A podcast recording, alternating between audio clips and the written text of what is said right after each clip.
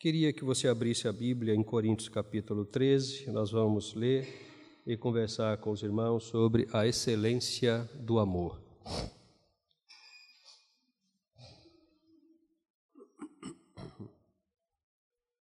Irmão, se perdoe se eventualmente a voz falhar, porque depois daquela situação que eu tive, perdi a voz e tudo, eu estou com um pigarro constante. E, obviamente, a gente não tem controle sobre isso, né? Então, se eventualmente a voz falhar, os irmãos me ajudem. Coríntios 13, a superioridade do amor. Mesmo que eu falasse as línguas dos homens e dos anjos, mas não tivesse amor, seria como metal que soa ou como prato que retine. Mesmo que eu tivesse o dom de profecia e conhecesse todos os mistérios, e tivesse todo o conhecimento, mesmo que tivesse fé suficiente para mover montanhas, mas não tivesse amor, eu nada seria. Mesmo que eu distribuísse todos os meus bens para o sustento dos pobres e entregasse meu corpo para ser queimado, mas não tivesse amor, nada disso me traria benefício algum. O amor é paciente, o amor é benigno, não é invejoso, não se vangloria, não se orgulha, não se porta com indecência, não busca o próprio interesse, não se enfurece, não guarda ressentimento do mal. Não se alegra com a injustiça, mas congratula-se com a verdade. Tudo sofre, tudo crê, tudo espera, tudo suporta. O amor jamais é vencido, mas havendo profecias serão extintas, havendo línguas silenciarão, havendo conhecimento desaparecerá. Porque parcialmente conhecemos e parcialmente profetizamos. Mas quando vier o que é completo, então o que é parcial será extinto. Quando eu era criança, Falava como criança, pensava como criança, raciocinava como criança, mas assim que cheguei à idade adulta, acabei com as coisas de criança. Porque agora vemos como por um espelho, de modo obscuro, mas depois veremos face a face. Agora conheço em parte, mas depois conhecerei plenamente, assim como também sou plenamente conhecido. Portanto, agora permanecem esses três: a fé, a esperança e o amor. Mas o maior deles é o amor. Vamos orar. Bendito Deus, nós estamos em tua presença, certos de que o Senhor está conosco e que tem cuidado do nosso coração e tem nos ensinado o dom excelente da caridade e do amor. Ó Deus, ajuda-nos em nome de Jesus. Amém. A excelência do amor. Nós, mesmo antes da pandemia, mesmo antes da pandemia, nós estávamos ouvindo é, é uma palavra do mercado, mas que se estendeu à igreja, a, a seguinte é, expressão: vamos servir Jesus com excelência. Ouvi isso muitos anos em alguns lugares em que a gente estava caminhando. Excelência. Excelência era a palavra de ordem. Veio a pandemia, algumas coisas, né, muitas coisas mudaram, a igreja teve que se arrumar para poder continuar a sua trajetória, a sua caminhada. Mas a ideia, a ideia de perseverança, a ideia de afetividade, a ideia de cuidado, que fazem parte do conceito de excelência, perdurou. A igreja continuou com essa característica da misericórdia, da bondade, do cuidado. Nós mesmos aqui Cuidamos de muitas pessoas no período da pandemia, com remédios, com cesta básica, com encaminhamentos para hospital, enfim, uma série de situações que os irmãos conhecem muito bem, que todos nós nos envolvemos, todos nós, como igreja do Senhor Jesus, como cidadãos gonçalenses, pessoas que realmente é, se preocuparam com, em cuidar das outras pessoas. O nome disso é amor. O nome disso é amor. Nós somos uma comunidade nós somos uma instituição, nós somos uma igreja que, em constituindo o corpo de Cristo, vive motivada pela afetividade, vive motivada pelo amor, vive motivada pela caridade, pelo carinho, pelo cuidado. Porém, irmãos, nós precisamos entender que o amor não se define por aquilo que a gente entende que seja amor o amor não se define pela nossa ética, O amor não se define pela nossa moral. O amor não se define pelo nosso conhecimento. O amor não se define pelas nossas percepções ou opiniões ou pelos nossos sentimentos que são legítimos. Todas essas coisas que nós citamos são legítimas. Quando nós lemos a carta do apóstolo Paulo no capítulo 13, a gente vê que o amor é alguma coisa que, muitas das vezes, vai contra a gente, vai contra a nossa opinião, vai contra a nossa percepção. Mas não porque é, o amor seja cruel. Não, absolutamente mas porque o objetivo do amor é nos tornar pessoas melhores.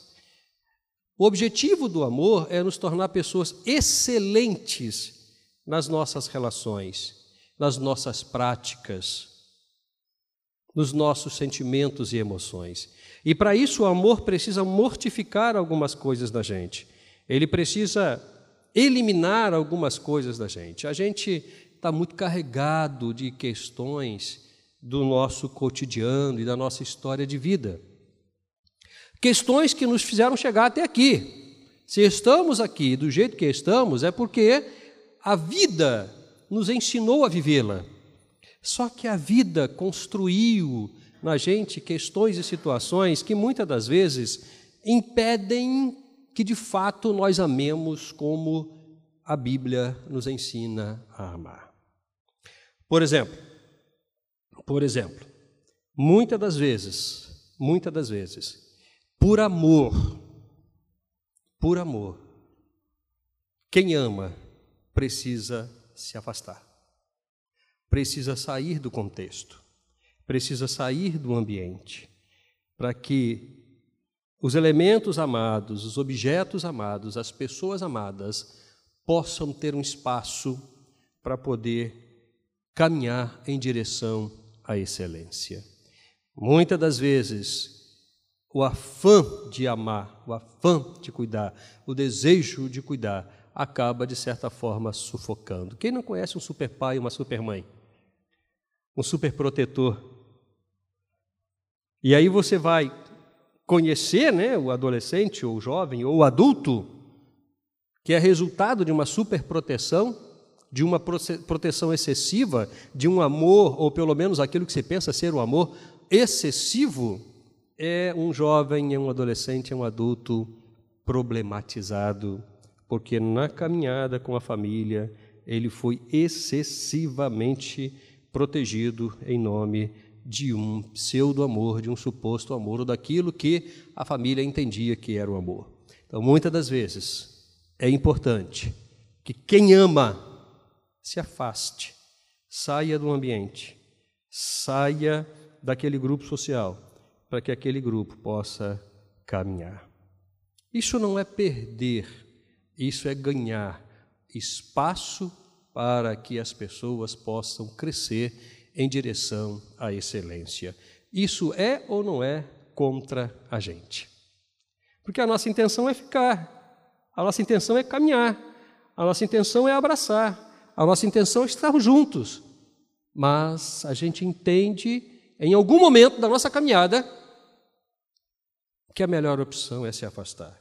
E aí o coração dói, porque o desejo de continuar é muito forte, mas a necessidade de se afastar é mais inteligente, é mais sábia, é mais afetiva e indica mais amor. Olha, quem é que entende um amor que tudo sofre? Tudo sofre.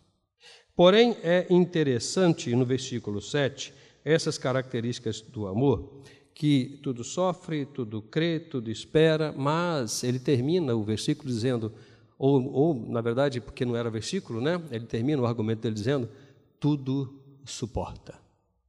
Tudo suporta. Capacidade de jogar nas costas e com toda a força que ele tem, segurar o peso, ele se torna um suporte.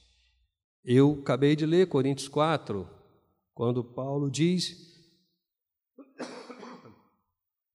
que o ministério dele era um ministério que é motivado pela capacidade de suportar as situações e as circunstâncias, porque, na verdade, quem promove situações, quem promove circunstâncias somos, são as pessoas, são os seres humanos. É? Esse, esse, essa, esse vidrinho de álcool gel, que não tem nada de perfume de bebê, apesar de estar escrito aqui, não é? sozinho aqui não vai fazer absolutamente nada. Porém, se eu pegar isso aqui e sair espirrando em todo mundo, eu posso criar um problema na visão de todo mundo, posso causar um, uma situação difícil. Então, quem causou o problema? Quem causou o problema foi o pastor Eduardo. Quem causa problemas e cria dificuldades e também traz soluções são as pessoas.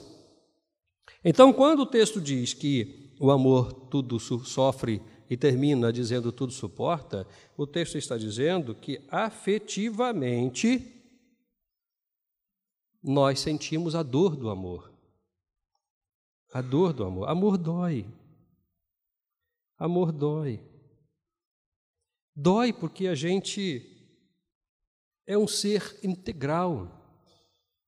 A gente é um ser constituído de sonhos que muitas das vezes na caminhada não se realizam. Se esbarram em situações e a gente sofre. O amor dói. Mas o fato do amor doer não significa que ele vá, de certa forma, destruir a minha vida. Pelo contrário, ao mesmo tempo que ele dói, ao mesmo tempo que ele sofre, ele suporta. Ele suporta a dor, ele suporta o sofrimento, ele suporta as lágrimas. O amor é isso. O amor é uma caminhada contra as nossas percepções e as nossas vontades. Se nós, irmãos, se nós, e aí eu vou me referir à nossa igreja efetivamente, já que estamos conversando com os irmãos, apenas a título de exemplo, apenas a título de exemplo, que isso fique bem claro, até porque está gravado, se alguém falar o pastor falou isso, eu posso provar que não falei, a título de exemplo apenas, se todos nós aqui, nós devemos ter aproximadamente umas 50 pessoas, 50 e poucas pessoas aqui, se o meu cálculo não me faltar.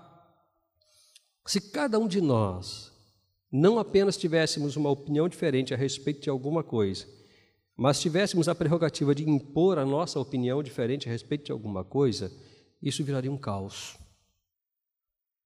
Viraria um caos. Nós teríamos um conflito aqui muito difícil de segurar. Muito difícil. Quando a gente olha um texto que diz, traz uma consciência de sustentação, isso significa também, entre outras coisas, que nós precisamos pensar como todo e muitas das vezes abrir mão das nossas questões, das nossas opiniões. A Bíblia faz uma pergunta que ela não responde. Ela deixa a gente responder. E a pergunta é: como andarão dois juntos se não estiverem de acordo? Todo mundo conhece esse texto, né? Todo mundo conhece. Ela faz essa pergunta: Como andarão dois juntos se não estiverem de acordo? E ela não responde essa pergunta. Ela deixa a pergunta para a gente responder. A resposta, pelo menos na minha opinião, que pode ser diferente da opinião dos irmãos, é simples, estabelecendo um consenso. Estabelecendo um consenso. E o que é o consenso? O consenso é o acordo a respeito de um pensamento. O acordo comunitário a respeito de um pensamento, mesmo que eu perca na minha opinião, mas o todo acaba prevalecendo. Isso é consenso. O consenso não é concordar gratuitamente Sobretudo, o consenso é exercer o direito de não concordar, mas o respeito pela opinião de todas as pessoas. Tem uma frase de supostamente de um filósofo chamado Voltaire, supostamente. A frase é mais ou menos o seguinte: Eu posso não concordar com você, mas eu vou lutar com todas as minhas forças pelo direito que você tem de ter a sua opinião. Isso é belíssimo, porque isso implica em respeitabilidade. Isso implica em reconhecer que o irmão ou a irmã tem o direito à opinião dela, mesmo que eu não concorde. Mas eu vou fazer tudo o que puder para que ele exerça o direito da opinião dele, desde que ele entenda que o direito dele não é o exercício de imposição. O direito dele é apenas a capacidade que ele tem de refletir e expressar a sua opinião. O amor jamais é vencido. Jamais é vencido. Muitas das vezes, irmãos, a gente pensa que determinadas atitudes, decisões implicam em derrota. Implicam em derrota. Obviamente, se alguém pensa dessa forma, pensa que alguém venceu, já que alguém foi derrotado. Não? Mas o amor não reconhece derrota. O amor não reconhece derrota. Sabe por que nós estamos aqui? Sabe por que existem milhões, milhões, milhões de irmãos nessa hora reunidos no mundo inteiro, celebrando a Deus, adorando a Deus? Porque há milhares de anos atrás, pessoas como eu e você pagaram com a própria vida a fé em Cristo Jesus para que o Evangelho continuasse caminhando e chegasse até nós.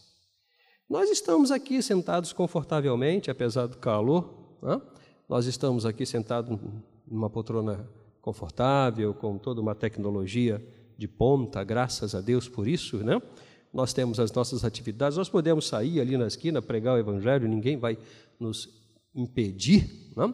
mas há milhares de anos atrás, Pessoas foram queimadas vivas, foram comido, comidos pelas feras, foram cerradas ao meio, Hebreus 11, né? Perderam as suas propriedades, perderam o seu emprego, passaram fome necessidade, tudo por amor a Jesus, porque pregaram o evangelho de Jesus Cristo. E aí você olha para a vida dessas pessoas, ou pelo menos olha para aquele período, quando você vai ler algum livro de história, né? e você vai ver um imperador romano tocando uma lira, tacando fogo né, na cidade, culpando os cristãos, achando que é vitorioso. Venci essa batalha. Acabei com os cristãos, acabei com a fé deles. Pena que ele não está vivo até hoje, né? Ele teria pouco mais de dois mil anos para ver que, na verdade, o amor nunca é vencido. Nunca é vencido. O sangue dos mártires caindo na terra frutificou. E não apenas frutificou naquele lugar, mas se espalhou pelo mundo inteiro e chegou até nós. O amor nunca é vencido, nunca. Nós em, precisamos entender que a aparência não é a realidade. Conversando com algumas pessoas que expressam alguns pensamentos, algumas ideias, a gente tem a oportunidade de falar para eles o seguinte: meu querido, minha querida, o seu pensamento é apenas o seu pensamento, não é a realidade. Não é a realidade. A realidade fora de você é diferente daquilo que você está pensando. Só que muitos estão sofrendo, muitos estão chorosos, porque vivem em função do que pensam e não da realidade, e não do fato e não da verdade. E aí sim, e aí sim, o caminhar para trás deixou de ser uma estratégia e se tornou de fato uma derrota, uma desistência. Só que o amor nunca desiste. O amor nunca desiste. Ele pode até fazer um caminho mais longo. Ele pode até se estender por outro trajeto e se gastar mais, mas ele nunca desiste, porque ele nunca é vencido. Sabe por que ele nunca é vencido, irmãos? Porque ele não é resultado da minha sensibilidade. Ele é derramado nos nossos corações pelo Espírito Santo que nos é dado. Nós, pessoas naturais, jamais conseguiríamos amar como Cristo amou, como Karine citou aqui, e os irmãos conhecem muito bem alguns textos bíblicos que falam isso. Jamais, irmãos, jamais conseguiríamos amar o inimigo. Jamais conseguiríamos, nós, pela nossa própria natureza, pela nossa própria né, é, é, pecabilidade, jamais conseguiríamos orar pelos que nos perseguem, fazer bem aos que nos maltratam, caminhar duas milhas com quem me castiga para caminhar uma, tirar a minha roupa, ou uma parte da minha roupa, obviamente, e dar para aqueles que estão precisando, repartir o que a gente tem com todas as pessoas, emprestar principalmente dinheiro sem cobrar juro. E muitas das vezes perdeu dinheiro. Muitas das vezes perdeu dinheiro. Jamais. Porque o nosso senso de ética e de moral é tão aguçado que a gente tem uma ideia de perfeição que não tem absolutamente nenhuma relação com a excelência do amor. Porque a excelência do amor vai contra tudo aquilo que a gente pensa que tem que acontecer.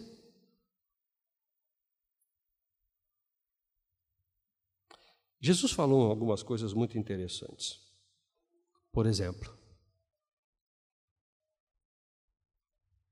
quem amar a sua vida vai perdê-la. Quem quiser vir após mim, tome a sua cruz e siga-me. Quem amar pai e mãe mais do que a mim, não é digno de mim. Quem coloca a mão no arado e olha para trás, não é apto para a obra. Tudo contra a gente. Pelo menos é o que se pensa. Pelo menos é o que se pensa. Mas quando você começa a caminhada, quando você começa a construir essa ideia bíblica de amor na sua vida, você entende que os horizontes se abrem e você percebe que, de fato, o amor é excelente e só faz um bem para a gente, só traz bem para a gente. O amor cuida dos nossos corações, das nossas relações, da nossa mente. O amor destrói o mal. O amor destrói afaga, né? não destrói, afaga os nossos corações. O amor traz as ideias corretas a respeito das pessoas, por mais que elas estejam erradas. E errar, irmãos, nós vamos errar a vida toda. Nós vamos errar. Eu tenho plena consciência de que já nasci errando. Caminhei errando. Erro e errarei. Mas eu tenho plena consciência de que a graça de Deus basta e as misericórdias do Senhor, como diz o profeta, são as causas de não sermos consumidos.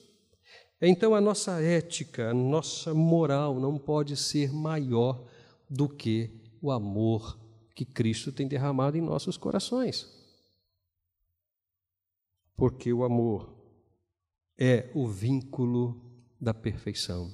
O amor cobre multidões de pecados.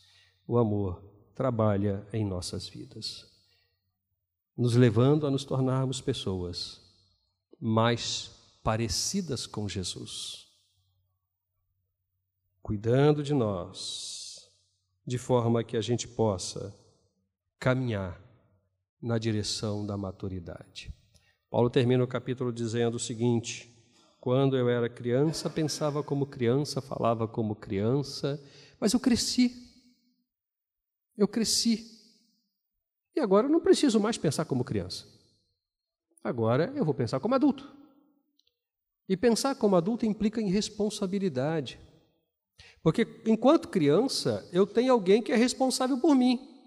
Papai, mamãe, vovô, vovó, certo?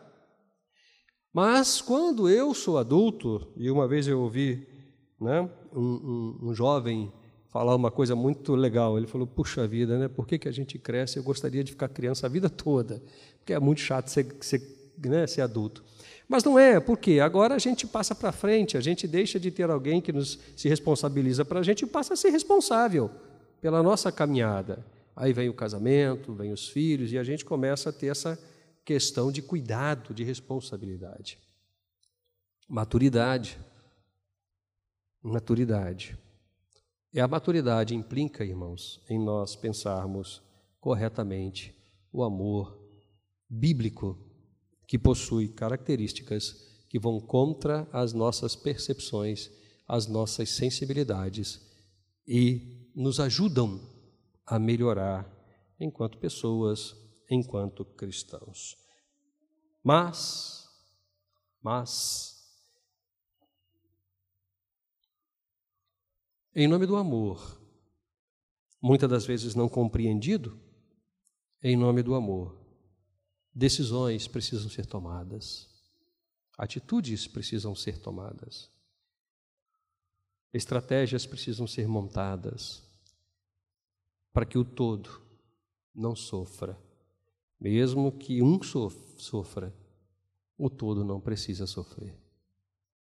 E é em nome desse amor que a gente vai caminhar sempre na direção da vontade de Deus. Que o Senhor nos abençoe, que o Senhor nos conceda a condição de amarmos como Cristo amou, chegando ao limite da afetividade, que é dando a sua vida para que todos pudessem encontrar a vida que encontraram e que nós encontramos também. Amém?